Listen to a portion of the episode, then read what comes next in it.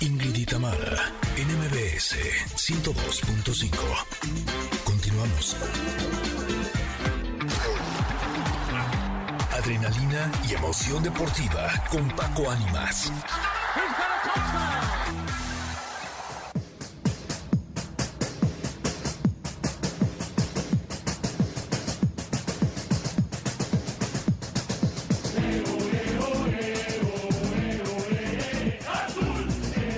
Ni lo quiero interrumpir. Ya te adueñaste de la cabina, Paco. Cántala, Ya, ya. cántala. Estaba dejando tu canción. No, Soy ya- celeste y toda la cosa. Qué barbaridad. ¿No? ¿No? la verdad es que, híjole, ¿qué les digo? De milagro estoy aquí. Oye, llegaste. Yo pensé que no ibas a llegar. Después del video que me mandaste ayer, donde estás con Celeste y en donde están no felices, sino tres rayitas o diez rayitas arriba de felicidad, dije, no, se me hace que se van a ir a celebrar y esto ya valió. Imagínense, Pero aquí chicas. estás. Bien.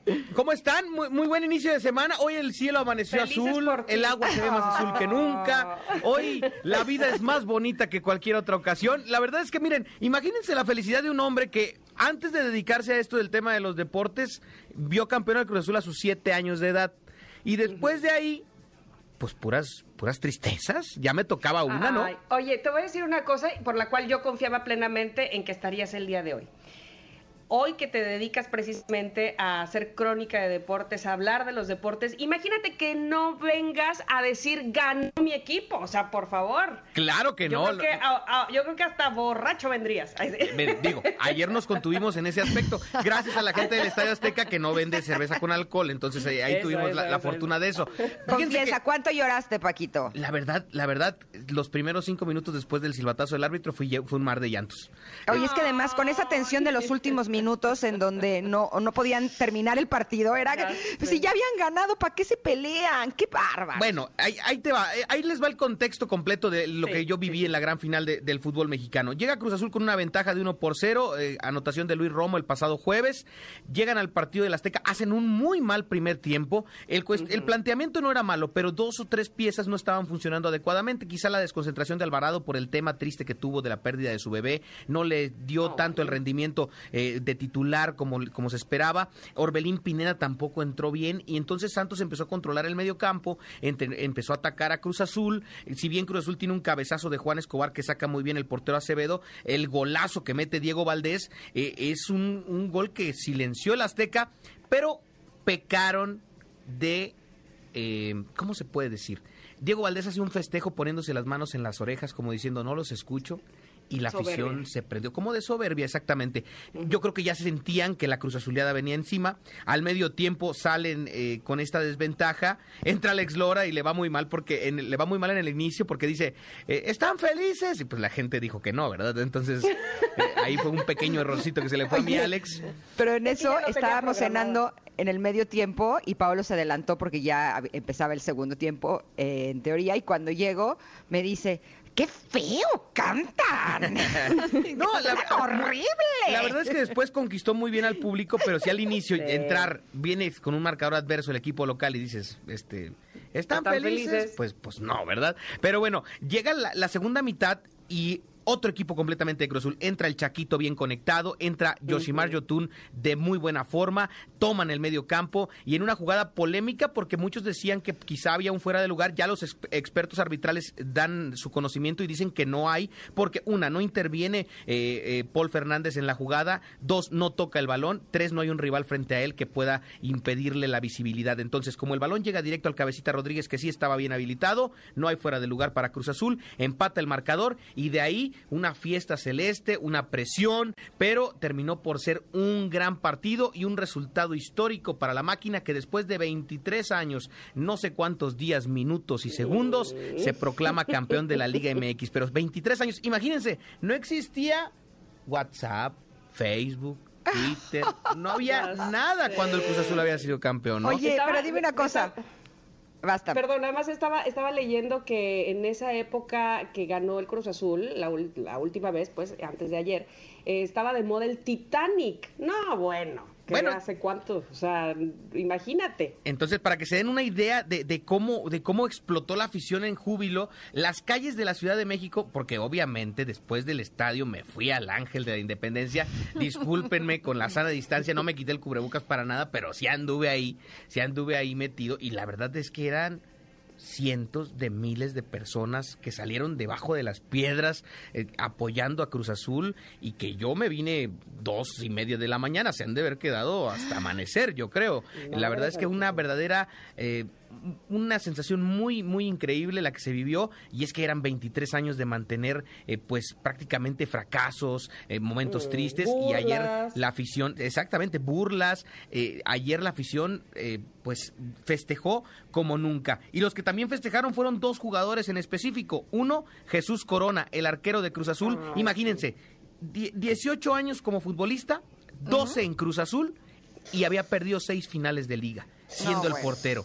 No, Esto bueno. dijo Jesús Corona al término del A ver, partido. a ver, a ver, a ver. Bueno, el- el cumplir un sueño, un sueño que empezó hace 18 años, hace 12 años aquí en la institución. Bueno, yo creo que es algo que me enorgullece bastante, que saldamos alguna de las, de las cuentas que teníamos, ¿no? Eh, Cuando muy contento por mí, por mis compañeros, la familia de los compañeros, desde luego la afición, que ya lo merecía. de los días de éxito de tu carrera, ¿qué lugar ocupa este?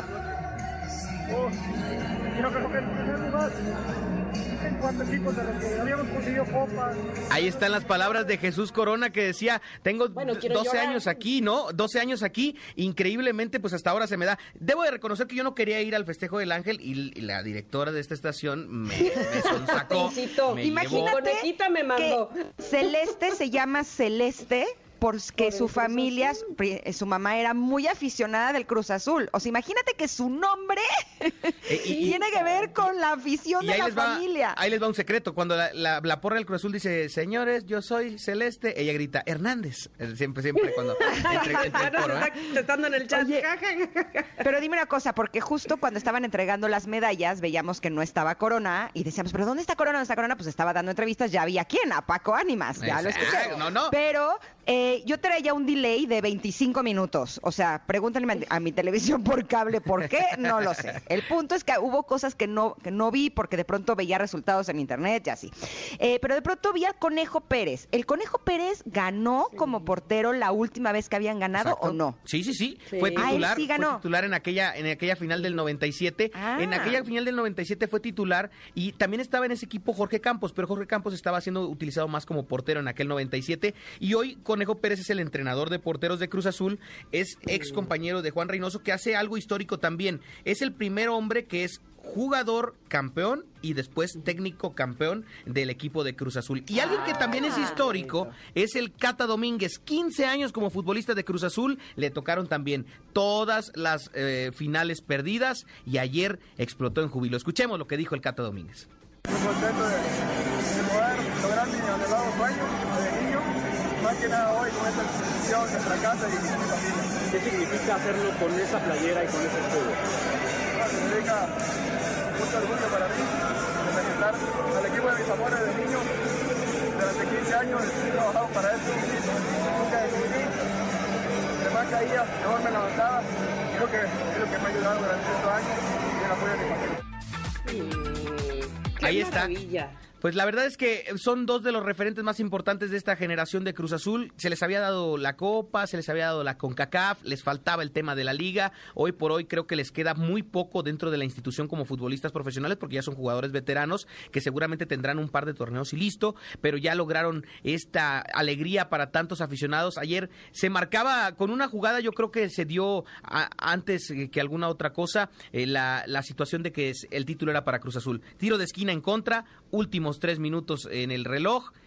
Sube el portero de Santos Laguna y el aficionado celeste se le viene la imagen de Moisés Muñoz en el 2013, ¿no? Pero justo el balón va hacia el portero de Santos, está pleno para rematar y Jesús Corona se queda con el esférico y automáticamente se acaba el partido después de ahí. Con Atito de bronca que yo siento que fue más colmillo de los jugadores de Cruz Azul, desconcentrar al rival, hacerse de palabras, porque Santi Jiménez levantaba las manos como diciendo "A- apóyenos y terminó por funcionarles. Pero ya habían ganado, o sea, les quedaba creo que 20 segundos. Pero Además con nos Cruz Azul hicieron no se sabe. una agonía de 10 minutos. Azul no se sabe, dice Con Cruz Azul le pueden faltar tres segundos, Ingrid, así que hay que aprovechar todo. La máquina se lleva el título del Guardianes 2021 y la verdad es que pues un júbilo impresionante para toda la afición. Felicidades a todos los que son aficionados celestes. Disfrútenla. No habrá quien les pueda decir algo. Son campeones, dignos campeones y la verdad es que hay que disfrutarlo lo más que se pueda y ahora buscar que ya la Cruz Azulidad empiece a cambiar de nombre, ¿no? Empiece a- Claro, a, empiece es a cuando cambiar de logras sentido. algo. Después Sí. de mucho tiempo logras algo. Y de hecho, eh, de eso se trata nuestra pregunta del día.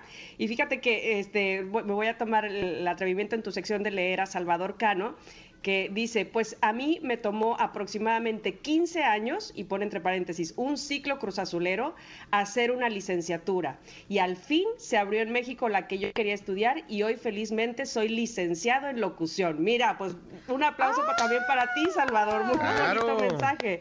¡Bravo! Porque sí, ya cambió el, el, sign- el significado del verbo cruzazulear. Es mucho esfuerzo en algo hasta que por fin se logra. Así que, pues ahí está, ya empieza a cambiar el sentido. Hoy, ya para despedirme de esta sección y de, de- de- de tanto hablar de Cruz Azul, que pues no todos son aficionados de la máquina, eh, quiero recordarles que hoy se juega la final femenil de vuelta de la Liga MX. Va a estar muy bueno este partido. Es a las 7 de la tarde noche en el Estadio Universitario. El equipo de Tigres Femenil se enfrenta a las Chivas. So- son dos grandes escuadras, uno y dos de la tabla durante toda la temporada regular y hoy estarán peleándose el título. Dos factores importantes. Tigres tiene una ventaja de un gol, va ganando dos goles a uno. Si logra el título, sería el primer bicampeón en la historia del fútbol femenil.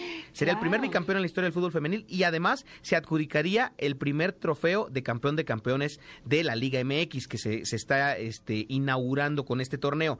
Si Tigres pierde contra Chivas, Chivas lograría su segundo título en la historia de la Liga MX femenil porque fueron las primeras campeonas de este formato y estarían volviendo a jugar entre ellas el campeón de campeones en una próxima fecha por ahí del mes de julio. Así que Ay, va a estar muy bueno el partido, no se lo pierdan, ¿eh? Órale, Mucha buenísimo. que- ¿Dónde te encontramos, Paco? En arroba Paco Ánimas, en Facebook, Twitter e Instagram. Si usted le quiere entrar al spam de lo que tengo de Cruz Azul el día de hoy, aprovechelo porque tengo gritos, tengo llantos, tengo todo en mis redes sociales para que lo cheque. Arroba Paco Ánimas. Si quiere usted informarse ya de cosas deportivas, déjeme que pase el día de hoy. Ya mañana le prometo ser más mesurado en mi información. Ya mañana le atendemos con todo gusto. Bueno, ok. Pues muchísimas gracias, Paquito, como siempre. Que tengan un excelente inicio de semana y nos escuchamos el próximo lunes con más información deportiva. Arrancó Roland Garros y todo, pero eh, la verdad es que, híjole, Eso hoy no hubo mío. tiempo para eso. Sí, Ya sabes. Ni hablas de la final de la Champions, ¿cómo estará la cosa? Imagínate, así de, así de plano me valió todo. Bueno, ya verdad. sabemos, ganó el Chelsea, perdió el Manchester City. Listo, gracias. Y ya, el bye. Kun Agüero es nuevo jugador del Barcelona. Hoy se acaba de anunciar. Ah, Neta. ¿Eh? Se acaba de confirmar hace unos minutos. Entonces, Me lo dijeron mis hijos. Ahorita voy a correr a decirles y voy a ser la mamá más informada del fútbol del planeta. Me córrale, córrale. Así como Ingrid, usted vaya y dígale a sus hijos que ya el Kun Agüero es el nuevo delantero del Barcelona. Está confirmado, así que Messi se nos queda, ¿eh? Voy a llorar, ¿eh? Voy a llorar, neta. Oiga, Gracias, pues es que lloramos, informamos y todo. Vamos a ir un corte, regresamos rápidamente. Estamos en el 102.5 en MBS, somos Ingrid y Tamara. Volvemos con una super conexión retro.